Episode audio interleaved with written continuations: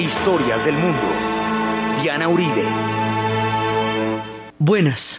Hoy vamos a hablar del conflicto entre el Tíbet y la China a 100 días del inicio de los Olímpicos.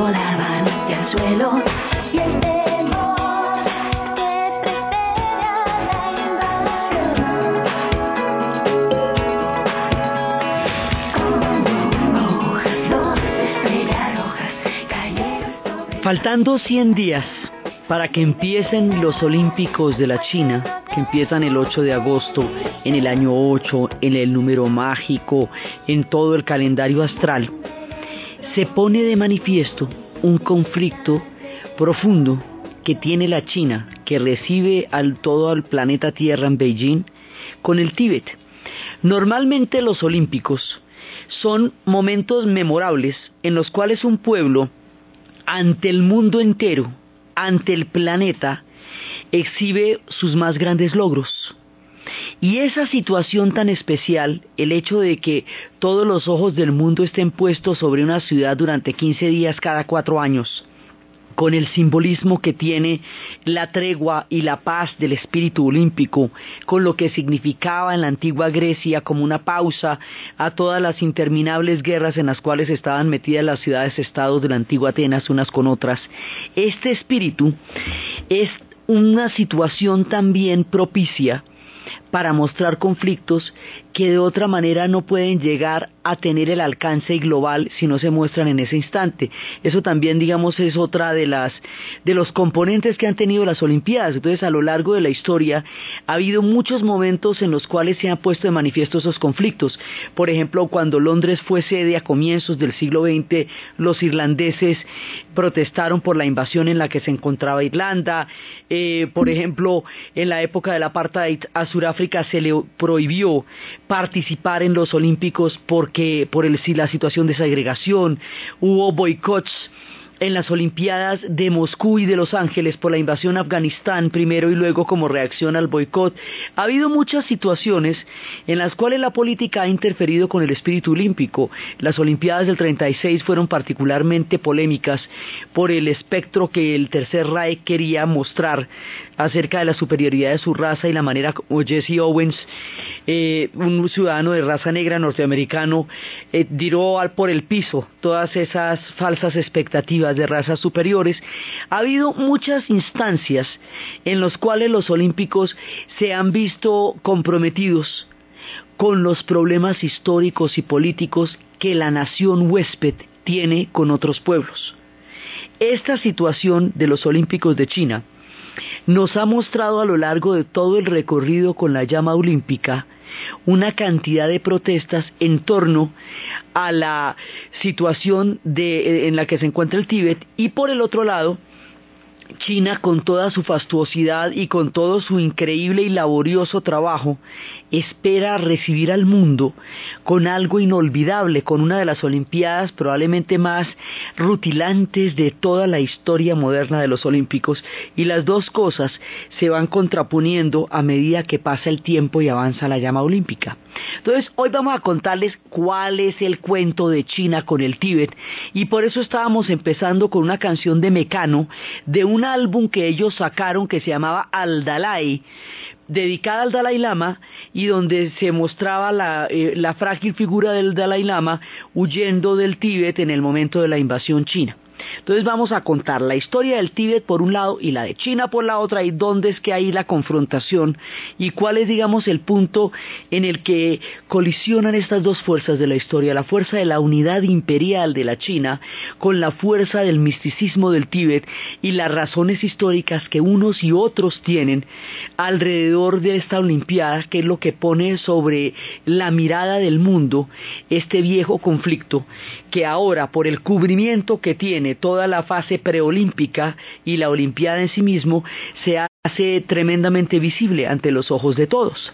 Entonces, hay una montaña, en la cordillera hay una montaña que recibe el nombre, toda la cordillera, que el nombre de Himalaya, que significa la cuna de la nieve en sánscrito. Ahí existen alturas de 5.000 metros sobre el nivel del mar.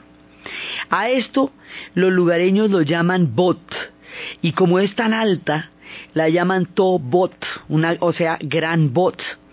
En 1600, cuando llegaron los europeos a estas montañas del techo del mundo, las llamaron Tíbet, porque era la manera de pronunciar estas antiguas voces que llamaban Tobot. Entonces de ahí empieza Tíbet, donde está el monte Everest en todas estas regiones del Himalaya. Está el monte Everest por un militar que en 1841 estableció la altitud y la posición. En el siglo XIX se descubrieron muchos de estos, de estos grandes picos. En 1856 se descubrió el K2. Y es allí, en este techo del mundo, donde están los nacimientos del agua. Otro de los problemas graves que tiene, porque imagínense que ahí es donde están todas las fuentes de agua.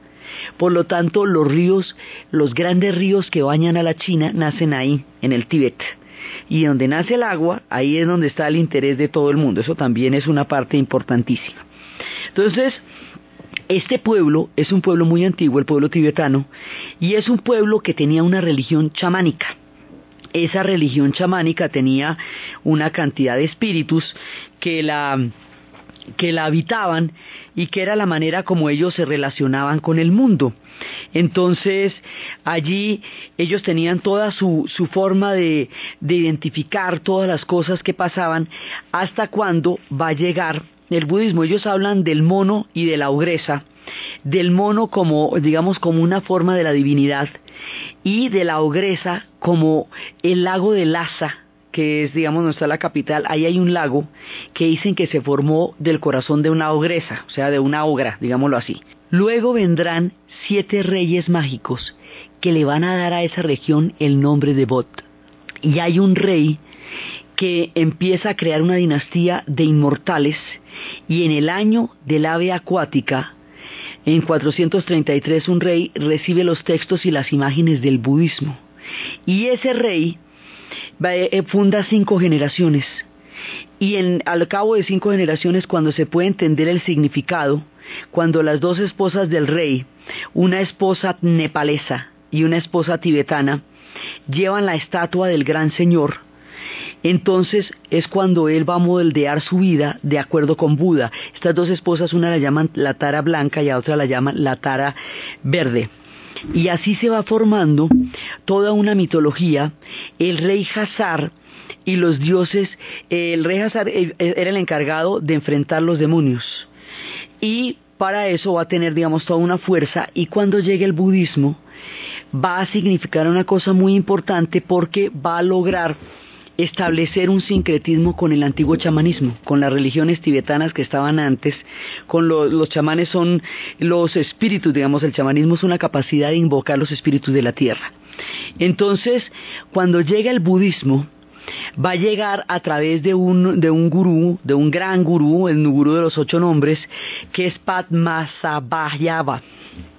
Este personaje es el que va a llegar con la historia de Buda y va a llegar con una leyenda de una flor de loto y va a vivir una vida ascética y se va a comunicar con los seres sobrenaturales armado de un clavo al que llaman Kira. Y ese clavo es con el que él controla a los demonios, que era precisamente lo que él estaba encargado de hacer, era controlar los demonios. Entonces, el budismo va a llegar allá y eso va a cambiar, digamos, toda la, toda la estructura cósmica en la cual ellos estaban. Ahora, ahí nos metemos con una de las cosas más importantes de todo nuestro relato. Porque este señor que lleva esto, lleva la lleva la, los tántricos que son unas especies de, es una religión, es una metodología, es una astrología, es una medicina, son libros esotéricos, es una fuerza erótica, todo eso lo va llevando al mismo tiempo y lo va llevando a través de divinidades circulares que son los mandalas y a través de mantras que son sílabas sagradas. Y va creando y van a recibir el gran vehículo y van a recibir el pequeño vehículo a medida que va llegando el budismo allá. Pero entonces, como el budismo es el centro de nuestro relato, porque es a partir del cual emana la importancia histórica del Tíbet, nos toca meternos en el tema del budismo. Gautama Buda nace en la India, nace en el siglo VI antes de la era como antes de Cristo y nace en un jardín paradisiaco donde sus padres querían protegerlo de todo sufrimiento. Estaba rodeado de belleza, con una esposa hermosísima. Él viene, o sea, la travesía para llegar al momento del nacimiento de Buda es una larga caminata hasta que llegan debajo de un árbol, debajo del árbol la madre va a tener a Buda, él nace adulto, ese árbol es un árbol sagrado, él va a nacer adulto y va a tener este jardín paradisíaco donde nunca se le aparecerá ningún tipo de sufrimiento. La idea de los padres era evitar que él sufriera y eso no funciona ni para Buda. En una ocasión Buda huye de su jardín y abandonando la placidez del lugar donde había nacido, encuentra un hombre anciano, un hombre moribundo y un hombre enfermo, y descubre que existe la muerte, que existe la vejez y que existe la enfermedad, y que existe el sufrimiento. Entonces dice, vamos a ver qué es lo que pasa, por qué el alma humana se llena de pena y por qué existe esa pesadumbre. No volverá nunca a su jardín y empezará un largo camino para encontrar la razón del sufrimiento.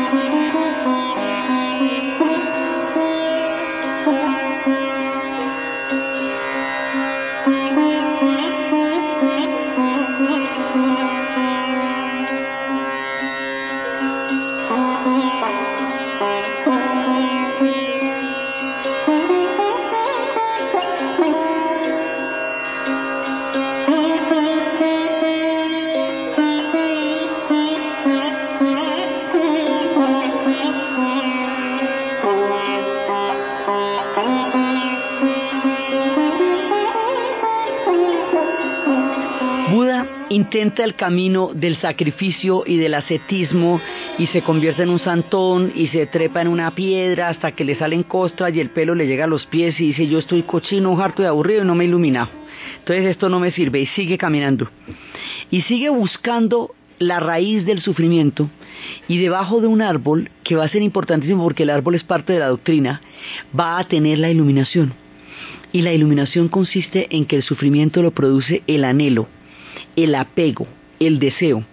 Es decir, cuando usted desea cosas con una fuerza tremenda y esas cosas no se le dan, o cuando siente un apego muy grande por emociones o por pasiones, esas emociones y esas pasiones generan sufrimiento. Entonces, por ejemplo, cuando usted siente que no puede vivirse en una persona como los boleros, que sin ti no podré vivir jamás, eso es muy complicado porque la sola sensación de apego, el solo sentir que usted no puede respirar sin alguien, ya le produce un sufrimiento muy grande porque está muy atado a alguien. Eh, las grandes pasiones, digamos, como una ambición desmedida, un odio terrible, terrible, terrible de generaciones y de familias eh, el, apego al dolor, cuando una persona se identifica con el dolor, se hace una con el dolor y se monta en el dolor. Y no trata de superarlo y de seguir adelante, sino que se queda pegada al dolor. Entonces dicen, ahí está el sufrimiento. El dolor es parte de la vida, pero si usted se apega al dolor, es decir, no trata de elaborarlo y de seguir su camino, sino que se queda sentado en el dolor, eso es el sufrimiento y eso ya no tiene que ver con el dolor, sino con la actitud que la persona tenga frente al hecho. Entonces, la idea es que Buda descubre que los anhelos, los deseos, son los que van a generar sufrimiento porque producen una inmensa cantidad de ansiedad y energía tratando de cumplir con aquello que usted espera que cumpla y eso hace que el alma sea mucho más pesada a la hora de reencarnar en la siguiente vida, a la hora de buscar la iluminación, a la hora de buscar la, liviandad del alma para poder llegar al nirvana. Entonces la idea es que usted se vaya desapegando de las cosas que lo mantienen atado al mundo, eso no tiene nada que ver con el escepticismo de ninguna manera. No es una actitud eh, en la cual usted no quiera, eh, que no quiera a los demás ni quiera las causas. No, es una manera de vivir sin el apego a las causas. Así usted se va, se va elevando en su posibilidad de, digamos, en su, en su iluminación del alma. Entonces, Buda se dedica a combatir el sufrimiento. A eso fue que vine y vamos a ponernos a buscar la manera en que combatamos el sufrimiento. Ahora, Buda trae una característica fundamental que va a ser importantísima en todas las religiones y en todos los pueblos del Asia que conozcan su mensaje, la compasión. Buda trae la capacidad de sentir con el otro, Buda trae la capacidad de dulcificar su relación con el otro y esto en religiones que tenían acervos muy fuertes va a generar un toque de dulzura, como cuando más adelante el cristianismo hable de una religión del amor, eh, aquí se hablaba de una religión del respeto a la vida, pero en todas sus formas, no solamente la vida humana, también la vida animal, Toda forma de vida es sagrada en el budismo. El pacifismo es inherente a la doctrina porque es un respeto a todo lo que vive y a todo lo que nos rodea. Entonces Gautama Buda va a llevar sus iluminaciones, la primera vez que él va a hablar de esto va a ser en el jardín de Sarnag, en la India, un jardín que queda a 45 minutos de la ciudad de Varanasi y donde se respira una paz inmensa que augura toda la dulzura que Buda traería consigo. Y de ahí en adelante empieza la, digamos, la prédica de Buda. Más adelante, en tiempo después de que Buda murió, Buda murió de una indigestión de haber comido cerdo, fíjate, nada así muy complicado, como a los 80 años, a lo bien. Resulta que en el año 246 antes de Cristo, un emperador que llamado Asoka había ganado una batalla tremenda y había derrotado a todos sus enemigos y más de 125 mil personas habían muerto durante la campaña. Cuando el hombre está vanagloriándose de su triunfo, se le aparece un monje budista y le dice que un triunfo con semejante dolor, con semejante crueldad, no tiene ningún valor para el espíritu. Y el emperador Azoka lo escucha y se convierte como se convirtió Pablo de Tarso cuando le habló Jesús, una conversión parecida a la de Damasco. El hombre se queda cabezón y se convierte y hace la paz, no solamente con los hombres, sino con los animales, y prohíbe el sacrificio de los animales, y empieza a gobernar con sabiduría, con justicia, con dulzura, con compasión y con una mirada fraterna hacia los demás seres humanos y luego empieza a esculpir en piedra los principios fundamentales del budismo y esas esculturas de piedra van a hacer que el budismo se universalice en la India. Este hombre es al budismo lo que Pablo de Tarso es al cristianismo, es decir, aquel por el cual el mensaje de Buda se va a universalizar en toda la India. Por ahí empiezan. Pero más adelante, el hinduismo va a volver a tener toda la fuerza primigenia que tiene dentro del suelo de la India y va a volver a imponerse ya digamos con, con, una fuerza muy grande que hace que el budismo no pueda digamos seguirse desarrollando con tanta con tanta con tanto impulso dentro de la India porque el hinduismo, digamos, termina por, ensombrecerlo y por absorberlo un poco. El hinduismo tiene la capacidad de absorber muchísimos mensajes religiosos. Entonces, es el hinduismo el que va a primar como la fe fundamental de la India. En ese momento el budismo empieza a moverse. Entonces, ese budismo original de la India, el que, digamos, el que surge del nacimiento del príncipe Siddhartha Gautama, ese que se universaliza a través del emperador Asoka, ese budismo primigenio, fundamental, ese budismo se va a asentar en el Tíbet porque el Tíbet es el techo de ese mundo, ese mundo donde termina la India, donde están, Tíbet, Nepal, y luego ya empiezan las fronteras con China. Entonces es una región grande, una región que va ocupando lo que es la provincia china de Yunnan, va pasando por Nepal, por Bután, a las regiones indias del Himalaya de Ladash, Lahal, Sikkim y Arunachal Pradesh. O sea, una región grande en las dos fronteras, de, lo que hoy son las fronteras, es la zona del Tíbet. Allá va a quedar el budismo y va a entrar en relación con estos espíritus y con estos reyes y con este mundo chamánico del Tíbet y allá se va a formar un reino que después va a ser el reino de el, famoso reino de Lhasa y va a adoptar el oráculo, por ejemplo, ellos van a tener los antiguos oráculos y así es que se determina quién es la reencarnación del siguiente Dalai Lama.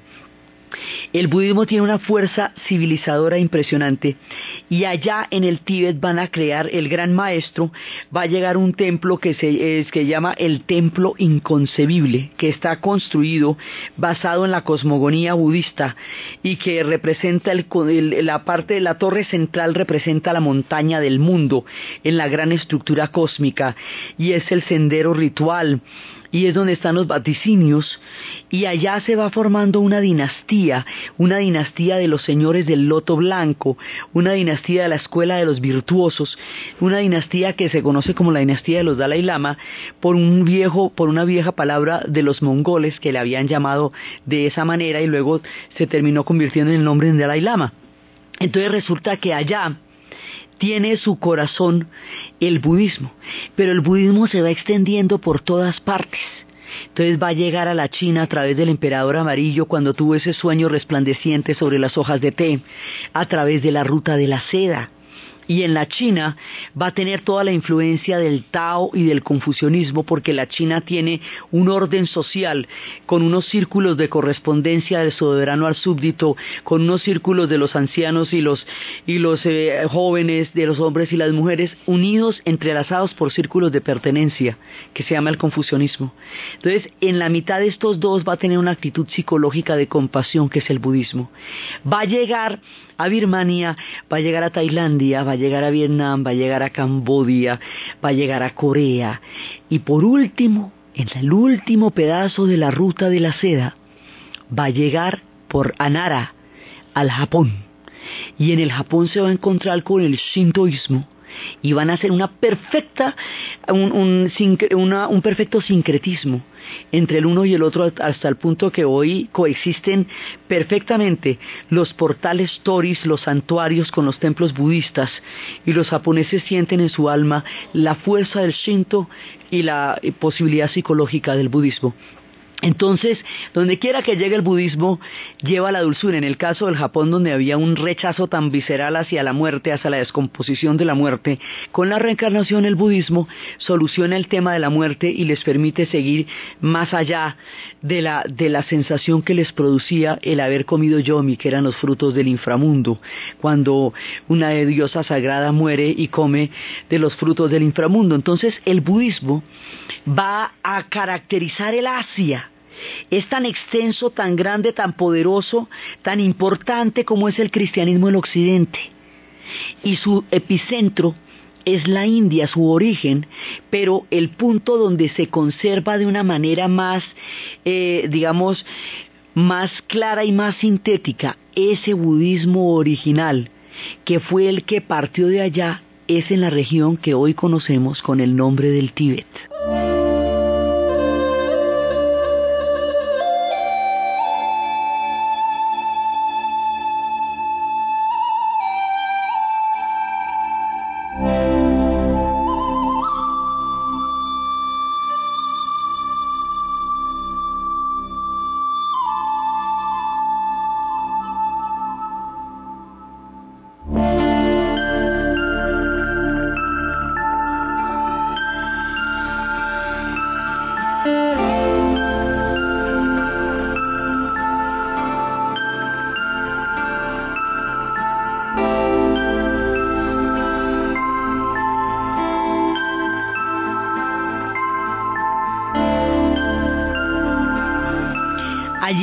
Empieza a desarrollarse este núcleo del budismo.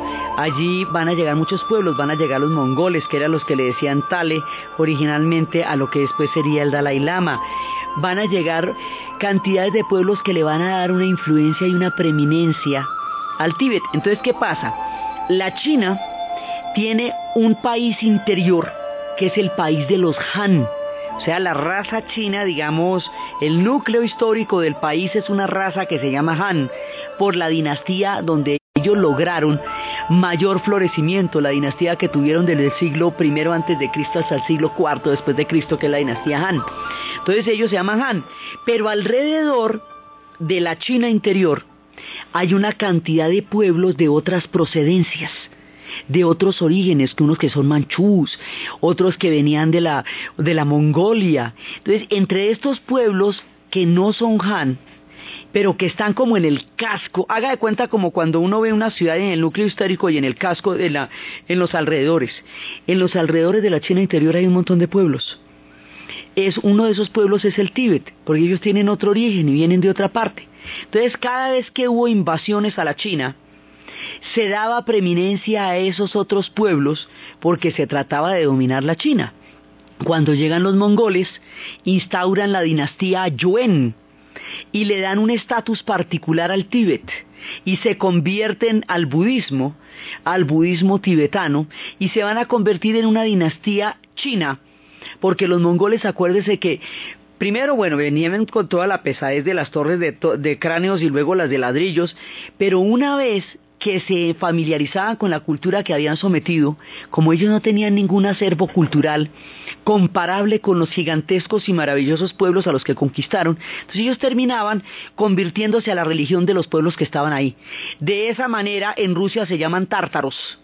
De esa manera en el, en, en, los diferentes lugares donde había el Islam se volvían islámicos y aquí donde había el budismo se volvieron budistas. Y a ver, entonces Así van a crear una dinastía dentro de la China donde el Tíbet va a tener un estatus especial y se van a convertir al budismo. Entonces, el Tíbet siempre logra, digamos, tener una, un estatus diferente por su importantísimo valor espiritual y religioso, porque es una emanación religiosa fundamental. Entonces la China va siguiendo su camino y el Tíbet va siguiendo su camino y el Tíbet va desarrollando esta religión muy compleja entre los augurios, entre las, miradas para poder entender cuál es el siguiente Dalai Lama, por eso tienen que nacer unos años después de que murió el Dalai Lama, ellos se identifican según el Hay dos maneras en las cuales el budismo se va a, extender por el Asia. El gran camino, que es el Mahayana, y el pequeño camino que es el Hinayana. Es una metáfora de llana que significa vehículo o camino, sitio, digamos, el lugar por donde se llega a la orilla donde estamos a salvo. Entonces, el Mahayana, que esto es más o menos hacia el año primero antes de Cristo, que siglo primero antes de Cristo, que está empezando los vehículos. Eso el Mahayana significa que todo, digamos, la humanidad en su conjunto va a alcanzar la trascendencia y la iluminación y el desapego que va a llevar al Nirvana. Y el Hinayana implica que cada uno individualmente va a encontrar su propio camino que lo lleve hacia el Nirvana el gran vehículo es el que va a ser la escuela tibetana. El pequeño vehículo se va a extender por el sudeste asiático. Y así, en el Japón se encuentran, por ejemplo, los dos, hay Hinayana y hay Mahayana. Entonces, el Mahayana es el que se va a situar junto con el, con el ideograma de los chinos hace que una sociedad arcaica shintoísta se convierta en un proyecto importante de civilización con el contacto de los budas en la era de Nara más o menos hacia el siglo VII es que el budismo está llegando por todas partes y en, la, en el Tíbet va a estar entre una primera etapa que es entre el séptimo y el y el siglo XI. En Japón va a llegar en el séptimo también y allá en ese momento va a crear una enorme civilización en contacto con lo que ya existía. Entonces es un poco como eh, sigue siendo el epicentro de este influjo civilizador. La China mientras tanto desarrolla su tremendo, tremendo imperio y va, a tener todo este gran crecimiento.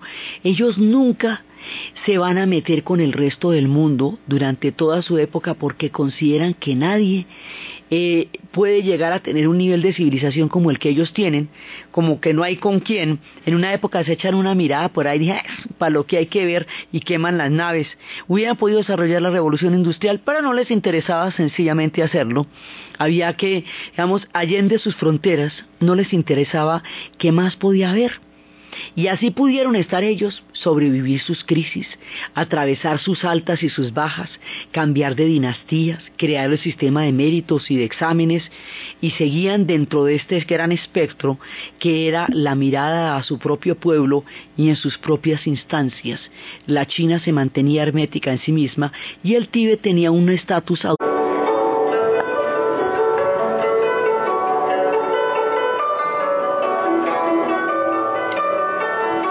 La China logra desarrollar su gran imperio y luego una dinastía no china, no Han, los va a gobernar durante la última época del imperio que son las dinastías manchú. Y los manchú van a formar ya los últimos cuatro siglos. En el siglo XIX, la China pierde el rumbo de la historia, el confucianismo como orden social se resquebraja, los ingleses los invaden, los despedazan, les declaran las guerras del opio, les quitan a Hong Kong, los portugueses ya les han quitado a Macao, todas las potencias entran y abusan de ellos en la muerte de los mil pedazos, eh, hacen una rebelión nacionalista tratando de sacar a los extranjeros y resulta que dan es la papaya para que se metan militarmente en la China bueno, hecho, esto es el acabose. Y en 1911 se acaba el imperio y ahí es cuando viene esa historia tragiquísima del último emperador de Puyi, señor de los diez mil años, que había nacido para gobernar el reino de la tierra de los hijos del cielo y se le acaba el imperio. En ese momento el Tíbet se independiza.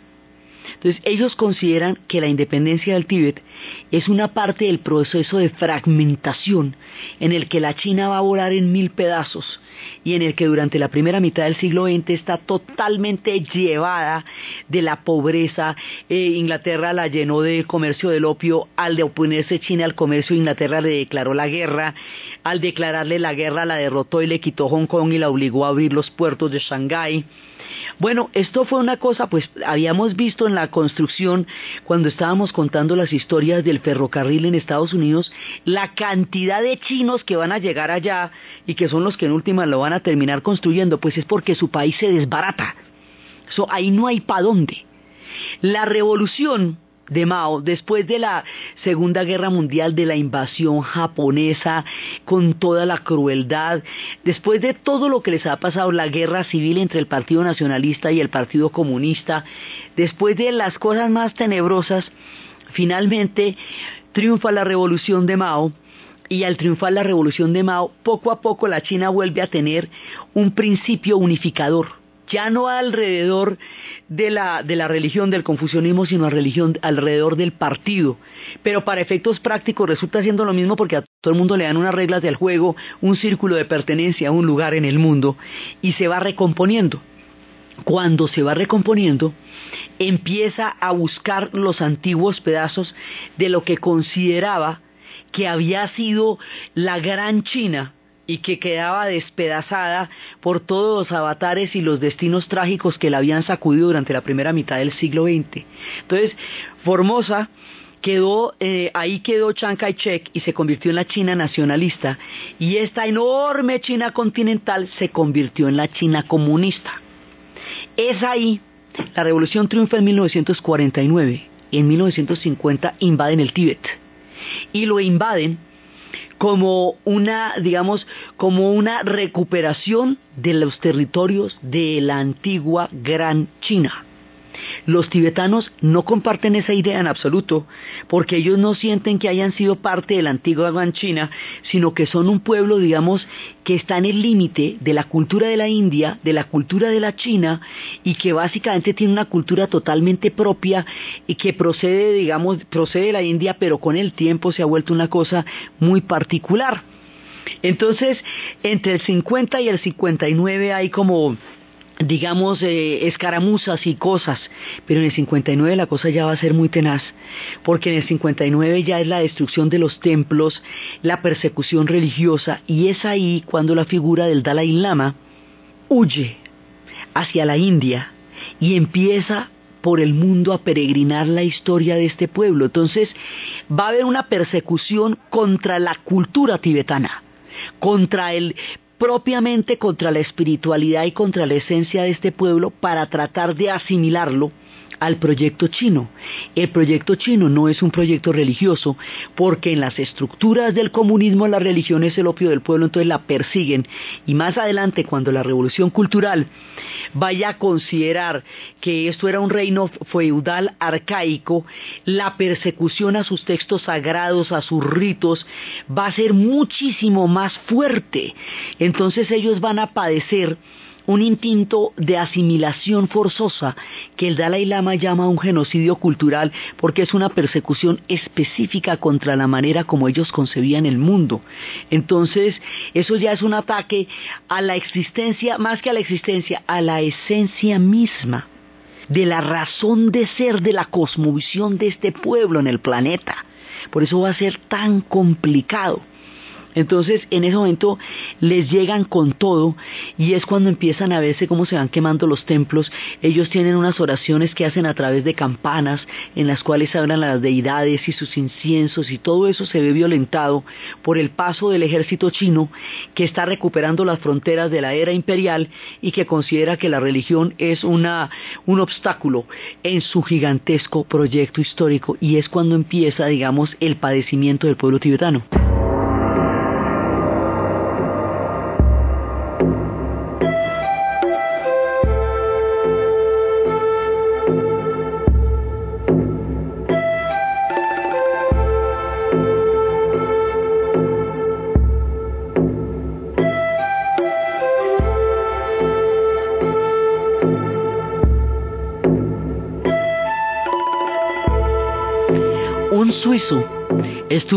Siete años en el Tíbet y escribió el diario de su permanencia allá y de la transformación espiritual que eso le produjo y eso fue llevado al cine en una película que se llama Siete años en el Tíbet que la protagoniza Brad Pitt.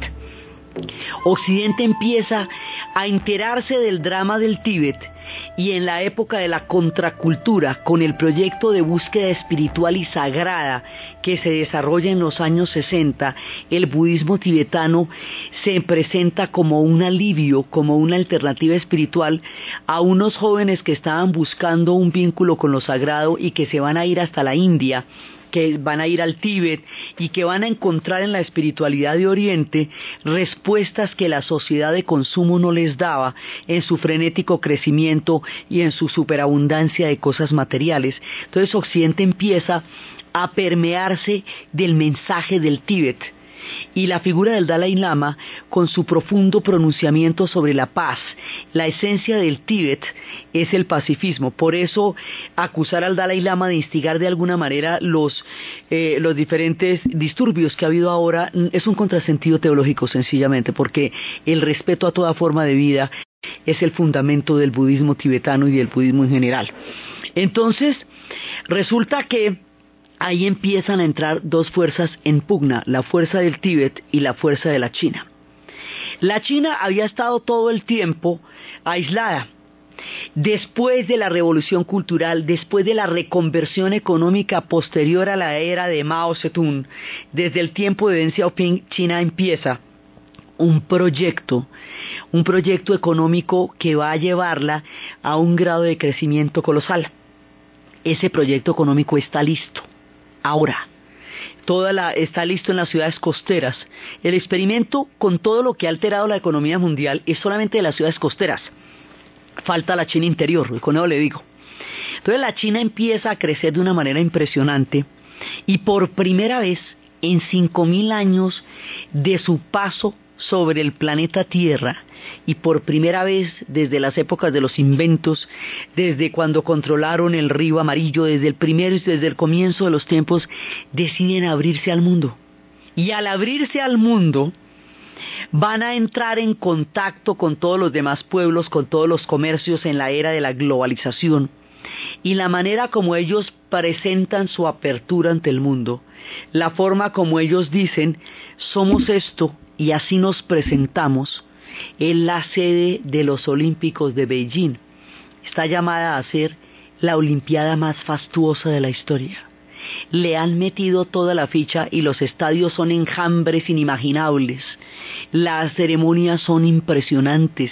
Se vienen preparando desde el día siguiente a la, presentación de la sede. O sea, les dieron la sede y al otro día por la mañana arrancaron a preparar la Olimpiada y tienen un megaponque así absolutamente suntuoso, pero mejor dicho, la crema de la crema. O sea, la tenacidad total, la muestra de los cinco mil años, la era de los Han en pleno, la recuperación de toda su sabiduría ancestral, de un pueblo que tenía la porcelana negra, conocía la pintura de la porcelana negra cuando los demás estaban en el neolítico, de un pueblo que tiene unas dinastías mitológicas de cuentos ancestrales que datan de la glaciación, antes de que existan excavaciones comprobando su paso por la Tierra. Esta señora civilización quiere presentarse al mundo a lo bien. Y resulta que en el momento en que quieren hacer el espectáculo más impresionante que probablemente recuerden o vayan a recordar ellos, en donde todo el pueblo ha hecho un esfuerzo colosal, en donde todo el mundo está esperando, con todo listo, ya con sus galas puestas al mundo para que llegue ese día Beijing, se atraviesa el tema del Tíbet. Entonces, resulta que los tibetanos tienen esta única oportunidad para ser vistos en su problema y en su drama. Han sufrido la persecución, han sufrido los asesinatos, el exilio, el llenar la región tibetana de comunidades chinas para desintegrar su identidad histórica. Han sufrido una cantidad de cosas y están dispuestos a que el mundo los vea, los ayude y los apoye. Como Occidente tiene tanta simpatía desde la búsqueda espiritual de los años 60 por la irradiación profunda del mundo tibetano, entonces se ha visto comprometido en todos los lugares por donde ha pasado la llama olímpica a aprovechar el paso de la llama para denunciar la situación del Tíbet. Los disturbios más grandes se vivieron en París, en Londres, se vivieron en San Francisco, en Occidente fundamentalmente, porque hay una profunda penetración espiritual del mundo tibetano en Occidente. Entonces, por eso es que se ha, digamos, se ha dado tanta, tanta mirada sobre esto. Bueno, aparte de las películas, desde los 80 ya había rebeliones, desde que Richard Gere hizo su película en el Tíbet, pero ahora se presenta una vitrina mundial que la vuelve imprescindible para tratar de sacar adelante la preservación de la cultura tibetana.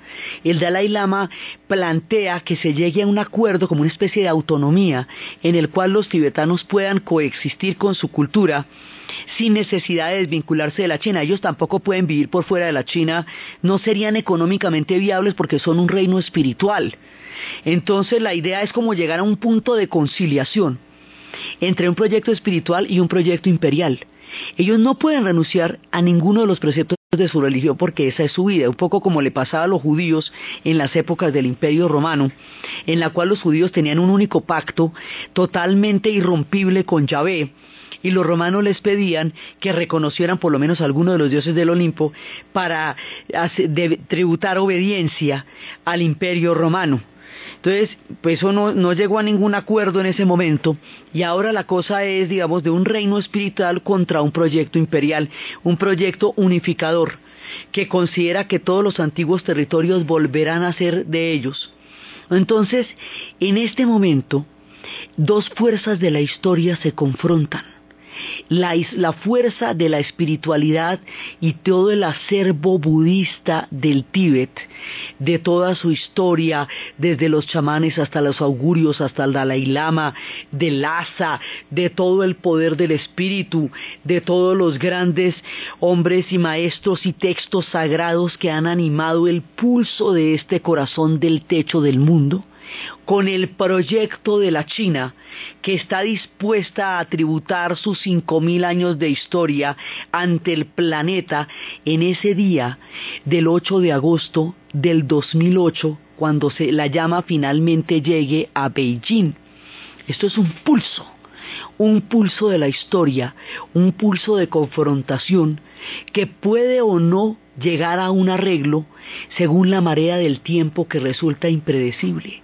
Lo que hemos hecho aquí es poner de manifiesto los dos propósitos históricos, las dos razones de los pueblos y el escenario en el cual esto resulta visible para el planeta entero como una pequeña mirada, porque la profundidad de las cosas que hemos tocado es inmensa y no cabe aquí, hacia el techo del mundo en el Tíbet y hacia la fastuosa y gigantesca China que espera con fuegos artificiales al planeta en esa cita olímpica. Esto era lo que queríamos hacer en el especial de hoy. Entonces, desde el techo del mundo, desde la espiritualidad del asa, desde el Dalai Lama, desde los textos sagrados, desde los gorros amarillos y las campanas de la oración, desde la fastuosidad de la China imperial con sus cinco mil años de historia, con su sabiduría y sus inventos, con su apertura hacia la tierra, desde la mirada de estos dos pueblos entre el espíritu y el imperio en el escenario de los Olímpicos, en la narración Diana Uribe, en la producción Jessy Rodríguez y para ustedes feliz fin de semana.